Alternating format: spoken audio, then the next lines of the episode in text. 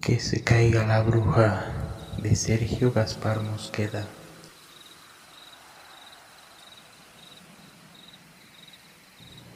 En medio de la noche, Jesús y Pedro, dos hermanitos de 8 y 10 años, esperaban ansiosos ver a su padre de vuelta en el trabajo.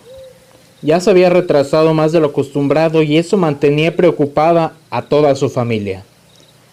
Sentados en el tronco inclinado de un árbol, tenían a la vista un paisaje en penumbras en que los montes parecían monstruos a la luz plateada del firmamento. De pronto, Pedro le dio un golpe en el hombro a su hermano. Mira, le dijo, allá. Más arriba, sentadas sobre una gran roca, se distinguían claramente a la luz de la luna tres ancianas vestidas de negro, que los miraban con malicia. Eso se les hizo muy raro. ¿De dónde habían salido esas señoras y qué estaban haciendo a la medianoche en aquel sitio escarpado? Se levantaron deprisa y corrieron a buscar refugio al lado de su madre. Poco después, cuando sus papás platicaban entre susurros en la cocina, Jesús no podía dormir y alcanzó a escuchar parte de la plática. Ya andan por aquí esas viejas malvadas, ¿Por eso te retrasaste, Arnulfo? Sí, tuve que dar la vuelta al cerro para llegar por el otro lado, porque por acá por el acueducto se me apareció una de esas brujas, trepada en un árbol seco. Hasta me hacían señas para que me acercara. Mañana mismo voy con el padre Hilario para que nos dirija el rezo. Es que él tiene más experiencia en esto y hay que juntar a todos los que podamos, así es más efectivo dijo la madre. Y hay que estar muy al pendientes, no se vayan a llevar a nuestros niños. Aquella noche, Jesús soñó con una mujer de negro caminando hacia su ventana. Era una bruja, igualita a las que había visto en la televisión, con el sombrero puntiagudo y la nariz de gancho casi pegándose con la barbilla.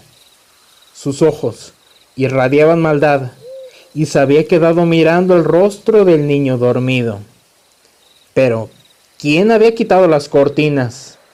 Mañana mismo, Jesús le reclamaría a su madre por este descuido.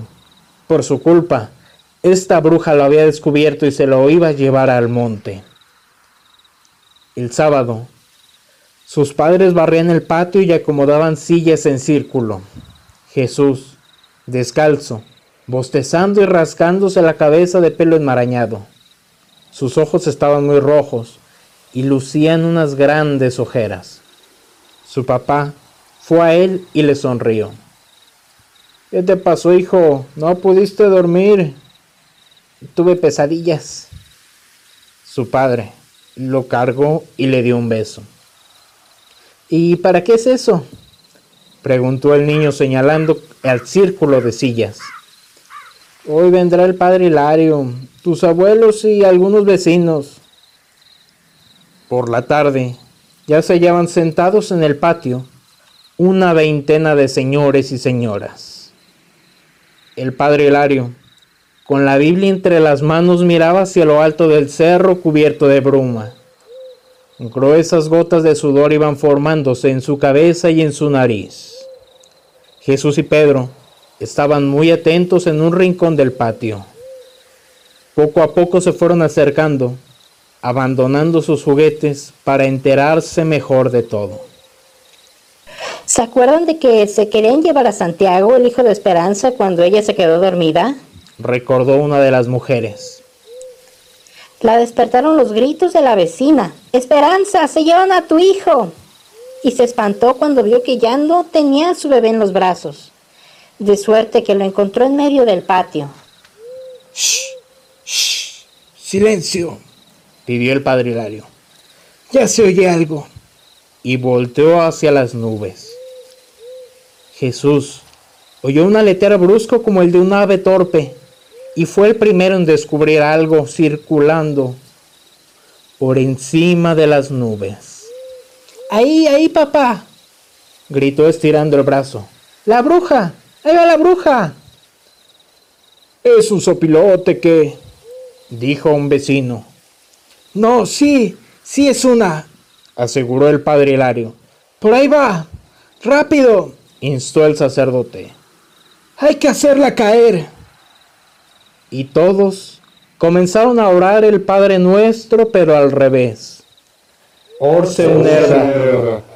Olei, lene, satsekeu, hermono ades, finas. Las palabras estaban cargadas de tensión y el grupo parecía un coro de arcángeles que estuvieran anunciando la justicia del Señor. Más fuerte, pidió el padre Hilario. Se nos está yendo. No se equivoquen. Repitan conmigo. De nuevo, no tengan miedo. El viento comenzó a soplar muy fuerte moviendo fantasmagóricamente las altas copas de los árboles. De pronto, la bruja se desvió del rumbo, se alejó del cerro, y todos vieron con claridad que un cuerpo negro caía allá por la laguna. Todos los adultos se levantaron de prisa. Vamos, vamos, vamos rápido. La vieja ya no tiene ningún poder, dijo el padre Hilario. Podemos atraparla con facilidad.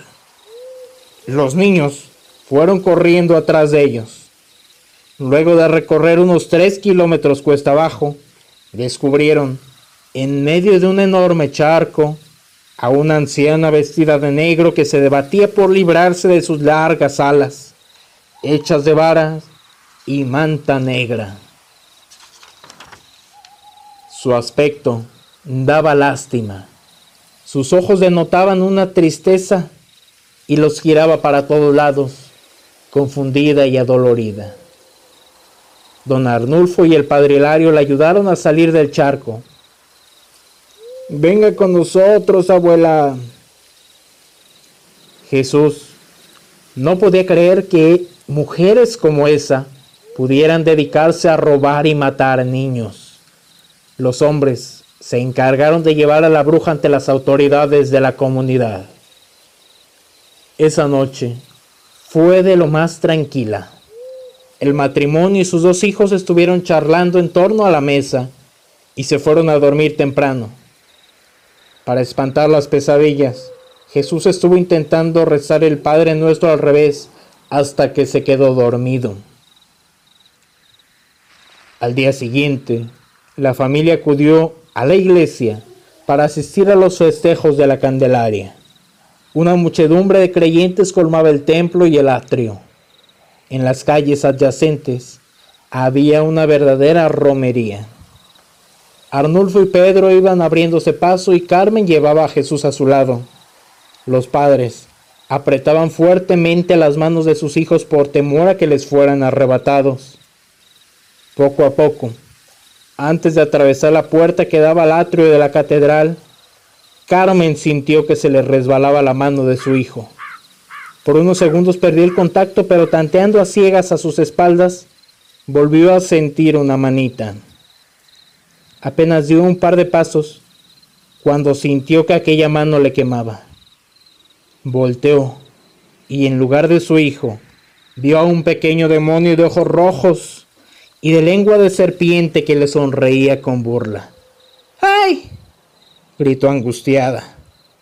Pero el ruido de una feria cercana era tal que apenas se oyó su voz. Mi hijo, ¿dónde está mi hijo? Adivina, respondió el pequeño monstruo. Carmen intentó agarrarlo del cuello, pero el gentío se interpuso entre ambos. Por más que buscó, no halló rastros ni del niño ni del pequeño demonio. Así fue como desapareció para siempre el pequeño Jesús.